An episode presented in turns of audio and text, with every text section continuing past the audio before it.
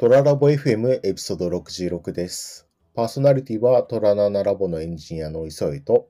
奥谷です。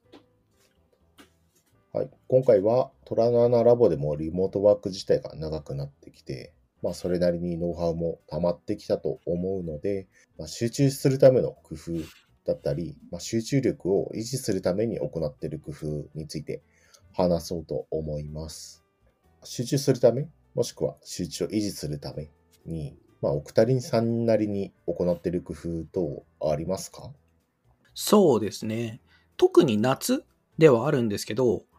こう、常時集中力というよりは、まあ、リセットみたいな感覚で、まあ、冷水で手洗いに行くみたいなことは、まあまああるかなと思ったりします。まあ、あと、たまにあの、足先洗いに行ったりとかっていうのも若干ありますかね。まあ、お昼休憩のタイミングだったりはしますけど。うんうんあとは、一時期はホワイトノイズ系の BGM として、雨の音ですね。雨音をしばらく採用してたりしてました。で、しばらく採用してたんですけど、まさすがに外で雨が降ってるのに雨音を流してるときはもう何やってるんだろうなみたいな 感覚がちょっとあったんですね。あれはちょっとさすがに自分で半日ぐらいやってて、外雨降ってるじゃないかと思ってちょっと 笑っちゃいました。あとは、これは多分タスクの種類みたいなとこはあるんですけど、そういうホワイトノイズっていうのも意図して外すっていう時があって、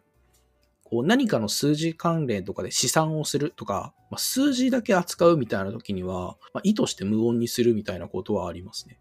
横でロボット掃除機も動かないようにししたりとか、あの無音にすることにちょっと注力するっていうのも、の集中力高める方法として取ってるところはあるかなっていう感じですね。うん磯井さんはどうですか？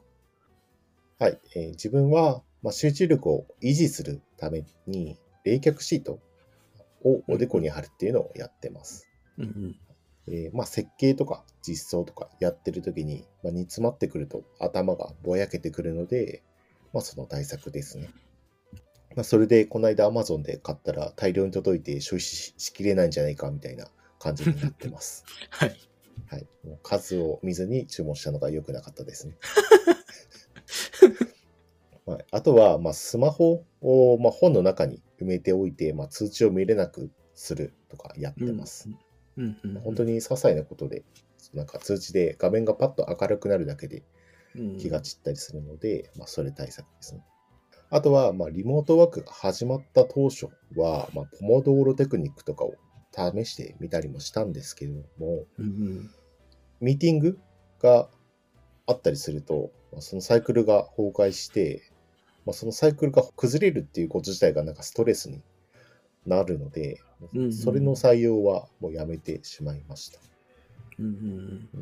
個人で作業するときっていうのは、まあいいのかもしれないなとは思ってます。うん。うんうんうん。まあ、その時の名残で、一応目安として1時間ごとにタイマーが鳴るようにだけなってますね。そうか。なんか、磯井さんとたまにミートとかしてると、一定の時間になんかタイマー鳴ってるなと思ったのはこのタイマーなんですね。そうですね。1時間ごとに。もともとはポモドーロテクニック用みたいな感じだったんですけど、まあうん今は本当にもう時間を認識するためだけの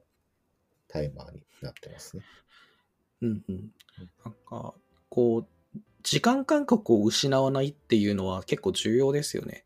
そうですね。うん。なんか集中してるのか、ただ時間が溶けてったのかが見えなくなる瞬間って若干あるかなと思っていて、それは確かに大事だなと思いましたね。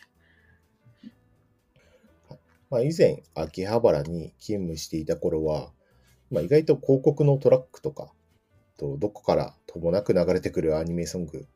とかがあって、